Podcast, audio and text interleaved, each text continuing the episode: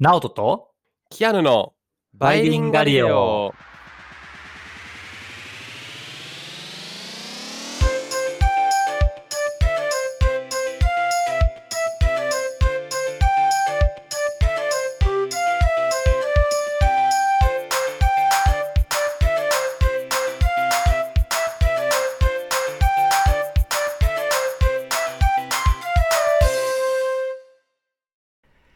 はい、バイリンガリオです。チャンネル登録よろしくお願いします。お願いします。Hello everyone. はい。えっと、はい前回は、えー、柴さんにちょっとワインの紹介というか、ワインについて教えていろいろ教えてもらったんですけど、まあ、今回からまたね、はい普通の収録に戻ろうかなと思います。はいで、えっと、その前にちょっと1個だけ告知があって、バイガリラボなんですけど、まあ、バイガリラボはいちょっと運営を指導を開始したんですけども、私たちもちょっとね、あの、バイガリラボに関してまだまだ、あの、もうちょっとうまく運営できてないところがあるのかなと思ってるのもありますし、まあ、いろんな人にちょっとあの試してもらいたいなっていうのがあ。って、はい、そうなんですよ。結構ね、バイガリラボだけで、あのもうちょっと私たちのプライベートな部分とか、こんな面白いことあったよっていうのをまあ話したりするので、えっ、と、4月末まではバイガリラボ無料で皆さんに入っていただいて、で、試してもらいたいなと思ってます。はい。イェイお願いします。来てください、はい皆さんみたいな。あの、僕も Facebook でね、結構なペースで、まあ、あの、日常の、なんかちょっとしたためになりそうなこととかを、はい、Facebook で投稿してたりするので、ね。そうね。あとなんかちょっとだけ先のネタ、あの、キアヌがおにゃおにゃおにゃおにゃおに参加しようとしてるだとかっていうのとかもね、はい。あるので、まあそういった、えっ、と、ニュースもあったりします。えー皆さんちょっと無料なので、えーちょっと興味ある方は見てもらえたらなと思います。えっ、と、多分、はい Google でバイガリラボで検索したら一番上に出てくるようになってたと思いますし、えっ、と、Facebook の方でもバイリンガリアのページがあるので、えーそっちから飛んでもらえてもいいかなと思います。はい、出てきました。はい。あ、本当に一番上に。出てきた。そうそうそう。出てくるんですよ。ホームページ私作ったんで。はい。はい。って感じで、えー興味あったらよろしくお願いします。お願いします。お待ちしてます。で、ほ本編の内容は、まあじゃあこっからということですね。はい。で、キアヌは、はいいえーいきなりなんですけど、映画って結構見る、見るよね、確かね、映画ね。映画どは、まあ映画好きって言い切るほどじゃないですけど、まあね、まあ映画好きな人め ちゃくちゃすごいもんね。そうですね あの選んでみるタイプですけどまあでも一般的な有名なのは一通り見てると思いますあはい。週週1か月3ぐらい？はい。あ。あ、結構すごいね。結構それは見てるね。あ本当ですか、うん、うん。いや、知らんけど、僕的には。はい。ちなみにキアヌはインセプションっていう映画は見たことある？あああ見ました。あれ結構好きです。見た？はい。へえ超難しくない？あれ結構難しかったですよ。え僕も1回目し1回しか見てないんですけど結構多分23回見ないと本当の なんだろう、うん、分かりきれないぐらい結構ディープな。そうだよね。なんかなんかわなんていうの？もうネタバレにならないように頑張って言おうとしてるんやけどなんかそはいのある階層の中にさらにその階層があってみたいななんかどんどん入れ子構造になってたりとかはいはいはい。で難しいよね。なんか世界のマトリョーシカよくわからん。あ、うん。そうそうそうそうそう。エンディングも結構難しいし。あそうですよね。エンディングがなんか「ん？えつまりは?」みたいな感じで。そうそうそう、最初分かった気になるんですよ途中までは。うん。うん。そう。なんか解釈が任されるみたいな感じで、まああんまりスッキリはせんかなっていうところはあるかもしれないけど。でもいい映画ではありますよね。う。ん。そうそうそう面白いは面白い。で、まあ、今回のテーマなんですけどそのインセプションって、あの、まあこれは多分これぐらい言っていいと思うけど、まあ、他人の夢に入り込めますという設定なのよね。うん。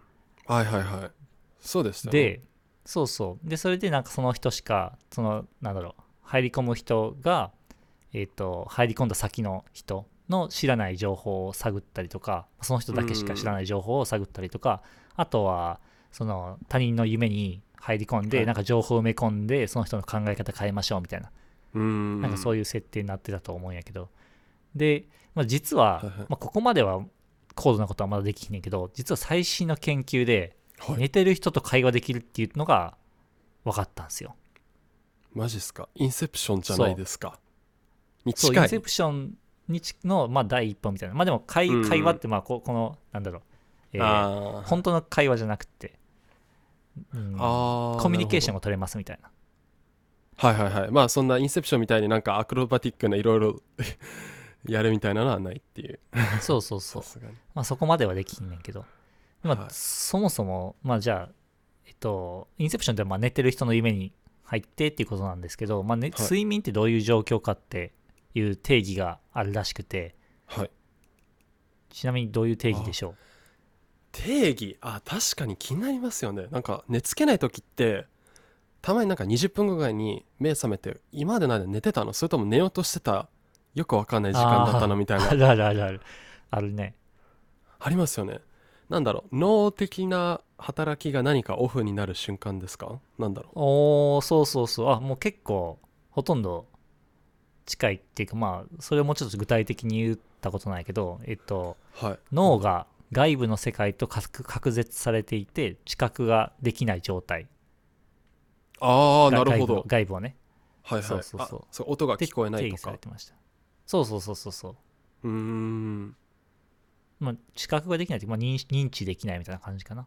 とはい。定義されてたらしいんですけど、はでい。なんかまあでもただ睡眠中のなんかそういう人になんかいろいろ刺激与えましょうみたいな研究は結構あるらしくて、はい。えっ、とそういうターゲットとしてはなんかそのなんだろうそういう患者さんには大体あの明晰夢、あーはい。明晰夢あ知ってる？そう。っていうのが使われてたらしい。ルーシッド・ドリームですよね英語で確かあすげえめっちゃ詳しいね。僕初めて知ったさ今回調べて。あ本当ですか？一応何回か経験はしてるんですけど、あそうなんや。はい。へえ。ちなみに明晰夢っていうのはもうリスナーの人のために説明すると、まあ、睡眠中に夢を見ててで自分が夢を見てるっていうのを夢の中で分かってるっていう状況のことですね。そうそうそう。ですよね。そう。はい。直人さんで明晰夢は？ないですか？僕多分見たことないと思うな。えー、あ人によるんですねじゃあ。そうなんかその今回調べた論文によると、えー全人類全人類って言ったら言い過ぎか。その調査試験対象者のうちの半分の人は人生で1回は経験したことがある。みたいな感じ。でその中のさらに結構少ない10%の人は頻繁に経験するみたいな。えー、あじゃあ結構人口的には低い方ですね本当にうん。そうね。よく見るっていう人は少ないと思うね。へでちなみになんか明晰夢見た人は見てる経験者はなんか夢の中で自分をコントロールできるって言われてるらしくて。ーうーん。キアヌもできた？コントロールしきれてないのはありますね。あああでもなんかあれだしなんか、はい。うん。空を飛ぼうと思ったら空飛べるとか、あーなんだろうでも一回明晰夢って分かってたからなんか人に追われて殺されそうだったんですけどあどうせこれ夢じゃんと思って走るのはやめたことあります。まあまあまあ、はい。それもちょっとした明晰夢だねきっとね。コントロールはできてますね。ある程度は。はい。そうそうそう。なんかまあ要は自分が夢見てるなーっていうのが分かるみたいなうん。感じだと思うんやけど、まあちょっと僕はそこまで経験がないから分からへんけど。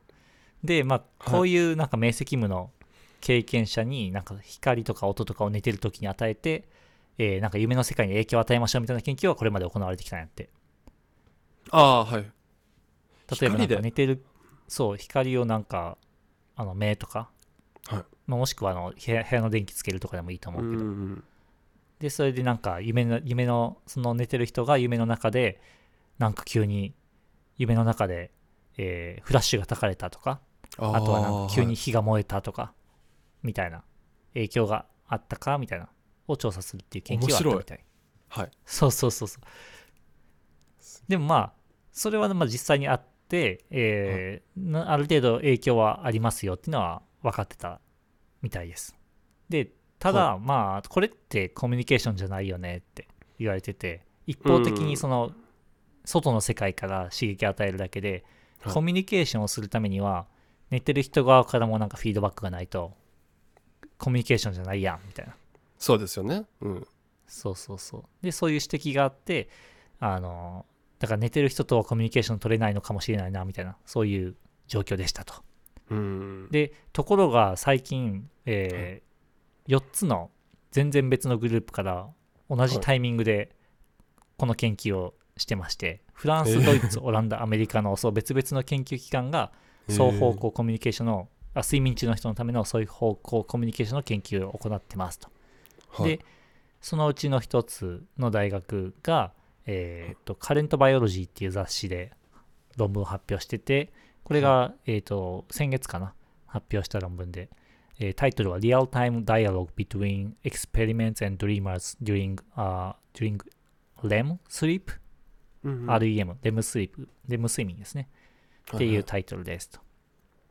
まあ、日本語に訳すと、レム睡眠中に被験者と、えっと、あ、ごめん、被験者じゃないな。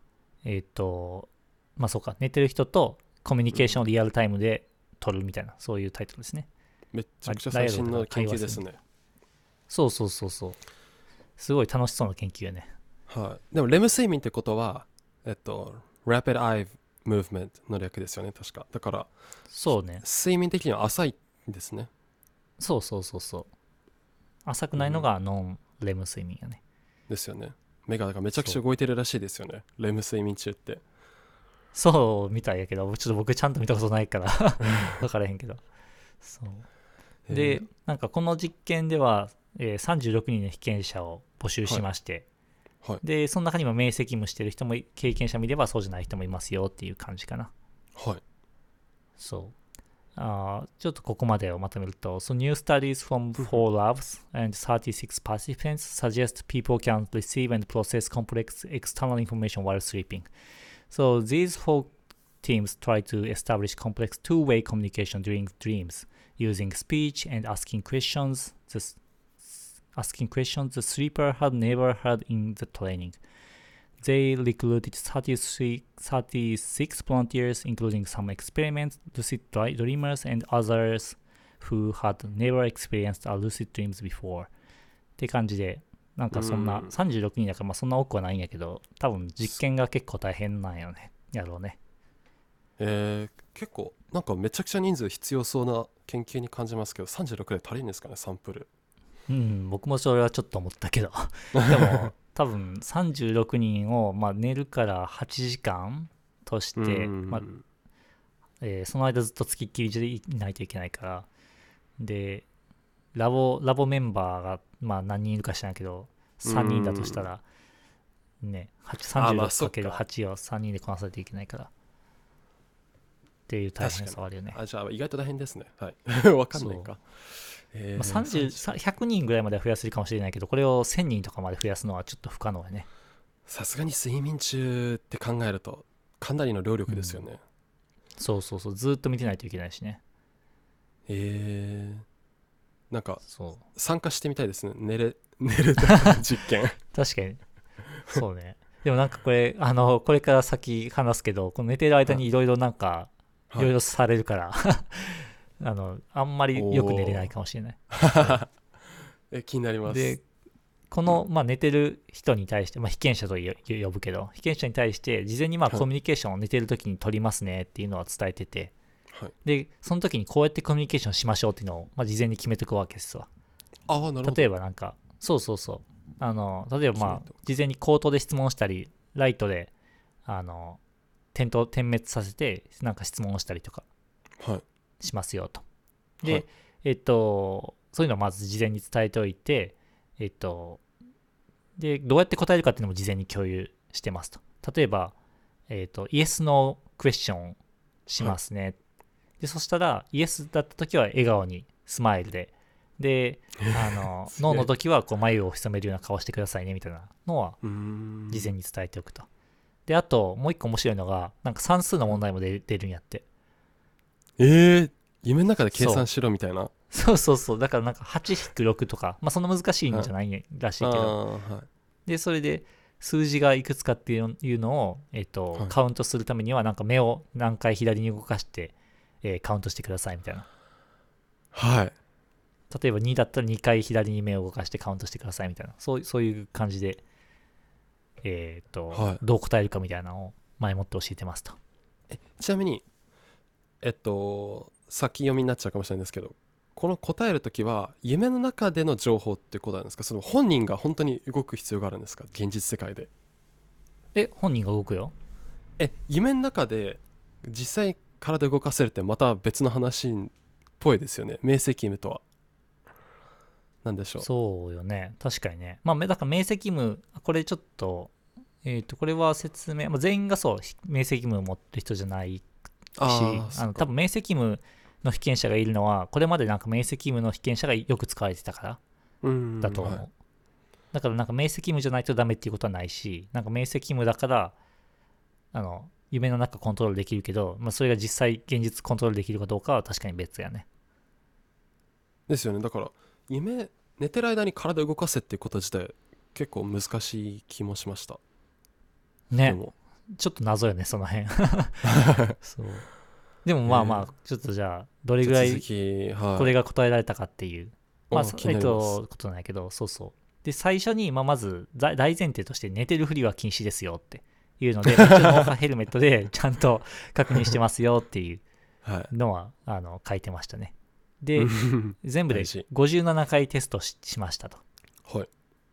で、そのうち、えー15回、えっと、57回っていうのは全員でね、えっと、57回やって、で、はい。そのうち、えっと、質問、質問じゃない、ごめんごめん。明晰夢だったのは15回。はい。でつまり57睡眠してて36人のボランティアに対して。57睡眠してて、はい。で15睡眠が明晰夢だったみたいなそういう感じ。うーん。意外と多い。そう確かにね多いよねまあはい明晰夢よく見る人が集められたのかですかねそもそもが。うん。でちなみに、えー明晰夢の被験者に対しての回答はい。例なんやけど、回答例っていうかどれぐらい合ってましたかっていうので。でもこれはい。今回あれやな明晰夢の例しかデータ載ってなかったんやけど158回質問しましたと、はい。で、えー正しく答えられたのは何回でしょう？っていうえー？クイズチッチッチッチッ明晰夢のした人のみですよねその158ってそうそうそうそううん高くあってほしいないやでも統計的に見ると半分でもいい方だと思うんですけどうんまあ158半分で7566えっとね、回数じゃちょっと載って、パーセンテージなんやけど、えー正しい回答をしたのははい18%でした。まあ、だからあー30回ぐらいかな。あー結構低かったですねだいぶ低めにいたつもりだったんですけどそうね。まあ、ちなみに他の数字も教えていくと、間違ってたのはただ3.2%だけ。あじゃあ残りは答えれない残りは、えー回答が何を示しているのか分からなかったのが17%。ああはいで、あとそもそも何の反応もなかったのが60%ああらしいですね。まあ、全部足したら100にならへん気がするけど、まあこれはちょっとうん、えー よくわからないけど。で、まあ、だからまあ、間違いが3%、3.2%で、正解が18%なので、まあまあまあ、うん、全くたまたまでもないやろうみたいな。ってう感じかな。ーん確かに事前に質問内容を伝えていればそれこそなんかイエスかノーで答えればいいんでしょうみたいなねちょっとしたこれなんでしょうブラインドテストではないじゃないですかちゃんとした、そうね。確かにね。はい、だからその3%がねこう 本当に相手を信じた上での間違いって思わないと実験としては成り立たないですよねうん、まあ確かにだから、だいぶ、なんだろう、あの、なんか答え、なんていうの、ちょっと有利な、なんていうの、はい曲げられてる、本当になんか、うん、フェアな例じゃないかもしれないけど、うん。あのでもまあ18%、その答え方をあの準備しておいたりとか、はい。算数のカウントの仕方とか、準備しておいた上で18%って感じだから、まあまあ、うん。まあ少なくともでも問題は伝えてないから、ああそうですよね。回答の仕方は伝えてるけど。まあでもじゃあ何かしらのそのフィードバックができる総合的にコミュニケーションが取れるっていう結果なんですか？そうそうそうこれは。そう、その通り。だからう、ん全くコミュニケーションはできてないわけじゃなくけど、一応コミュニケーションできてるよね、みたいな。っああはい。て感じかな。で、面白いのが、あの、睡眠テストをこれした後どんな質問をされましたかとどんな質問を見ましたえどんな夢を見ましたかって、まあ、聞いたわけなんですよね。あ,、はいはい。あの最後のアンケートみたいな終わった後のアンケートではい。でそしたら、まあ、夢の内容を覚えてる人も中にはいてはい。一人は、えっ、となんか質問されたのがなんか車のラジオから算数の問題が聞こえてきたって言ってる人もいるんやって。えー、すごいだからちゃんと聞こえてるわけよね夢の中にいる人に。えー、あそっか。まあで確かに夢の中で何かしらの空間があってその質問聞かれてるっていうことなんですかねみんな。そうそうそうそうであとなんかもう一人はなんか夢を見てたら急になんか夢があの見てる途中夢を見てる途中になんか映画のナレーターみたいになんかその質問が聞こえてきたみたいな。っていう人もいたりして聞こえ方はまあ様々なんやけど結構でもちゃんと聞こえてるんやっていう。のがななんとなく分かってきたみたいな。あじゃあ実験としては本当にその場で誰かが質問を投げかけてるんですよね音声として。そうそうそうそう。あ質問を前に持って言ってるわけじゃないよ。ですけどあれですよね。喋ってるんですよね。そう。その聞こえ方がラジオなのかえー、起きないのが面白いですね、うん、ね。起きそうなもんやけどね。起きひんのかな、まあ起きてる人も多分いるんやろうけどその人の場合はあの実験結果に含めてないんじゃない？含められないですよね。睡眠中から削除されるから。ね。排除されるからって感じだと思うね。えー。そそれがこう何に役立つんですよね？これをきっかけに。うおそれはとてもいい質問ですね。まあ何に役立つかっていうとはい。あのまあ、これまでまあ夢とか睡眠に対する研究っていうのはめちゃくちゃ行われてきたわけなんやけど、まあ、どの研究も、えっとまあ、夢から覚めてからどんな夢見ましたか？みたいな質問だったりとか、はいなんか例えば先週の夢覚えてますかとかでその、うん。夢見てる瞬間にリアルタイムで質問するっていうのはこれまでできてなかったわけなんですよね。はいはいはい。で夢ってさなんか僕もそうやけどさ起きてさ3分ぐらいしたらもう忘れてたりするやん。本当に起きたてが一番フレッシュですよね記憶がそうそうそう。で、なんか起きたてもフレッシュやけどさ、なんか夢って一日に、一日じゃない、一晩に何回も見るからさ、最初の方に見た夢とか忘れてたりするしさ、うーん。っていうのがあって、なんかその夢とか睡眠に対する研究に対して正しい回答を得るっていうのがこれまで難しいっていう問題点があったんですね。ああはい。で、だけど、まあ、今回の研究で夢を見てる人にあのリアルタイムでうん質問できるっていうのが分かったので、まあ、今後なんか夢とか睡眠の研究がもうちょっと進むかもねみたいな。そういう感じあっていうことらしいです、いやーでも夢に関してちょっといろいろ思ってることあるんでいいですか？今この場をお借りして。どうすか？なんすか、はい。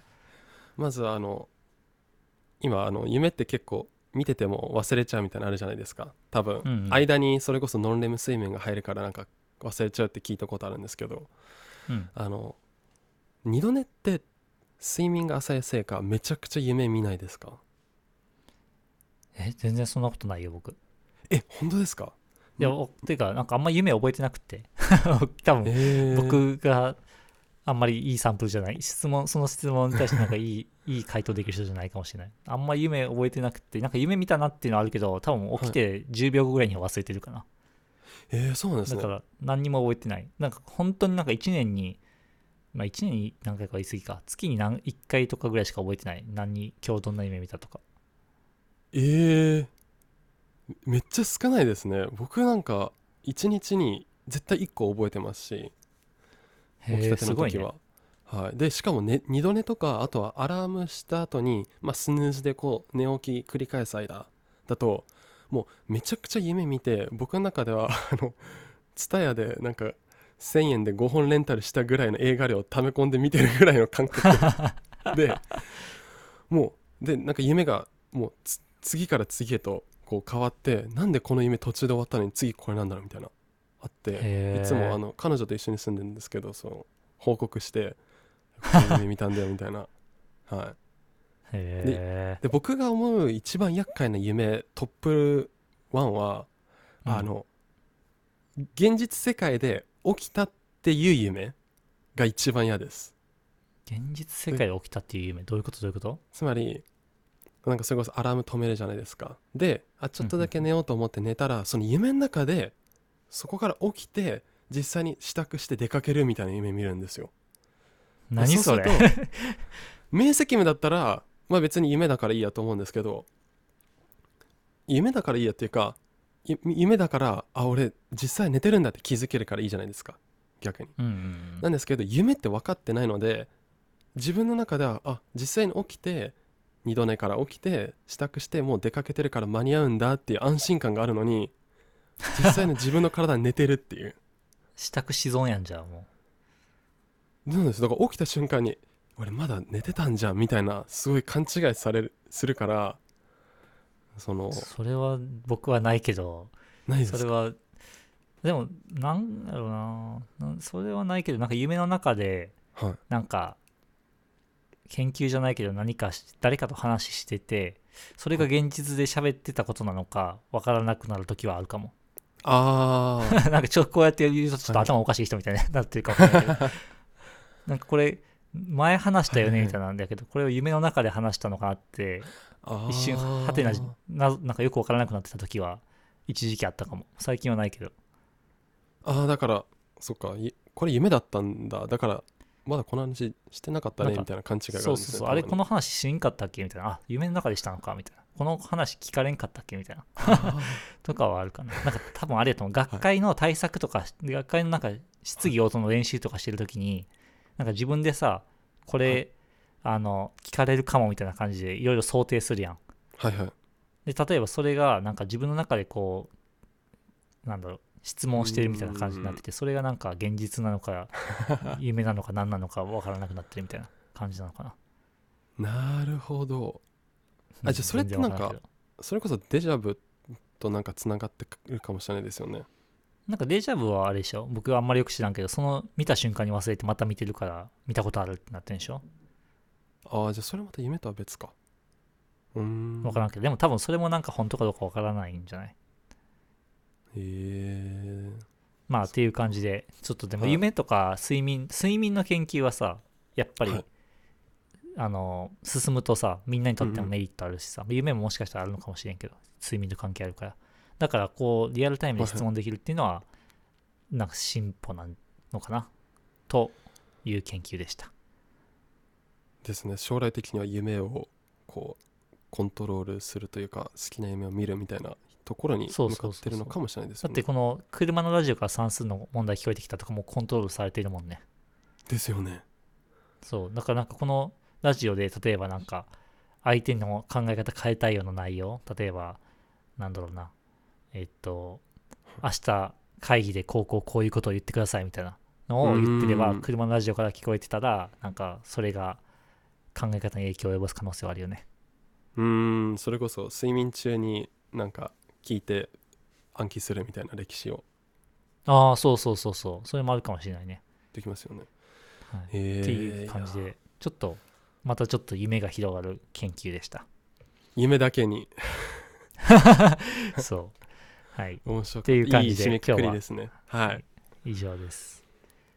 はい、じゃあじゃあ最後告知を告知ですかお願いします。はい。はい、えーバイリンガリレオはですね、えー YouTube、えー Spotify とか Apple Podcast などでも配信しています。そして YouTube では、えー、と限定のあのアニメーション動画をですね今のところ3本ですね出してて。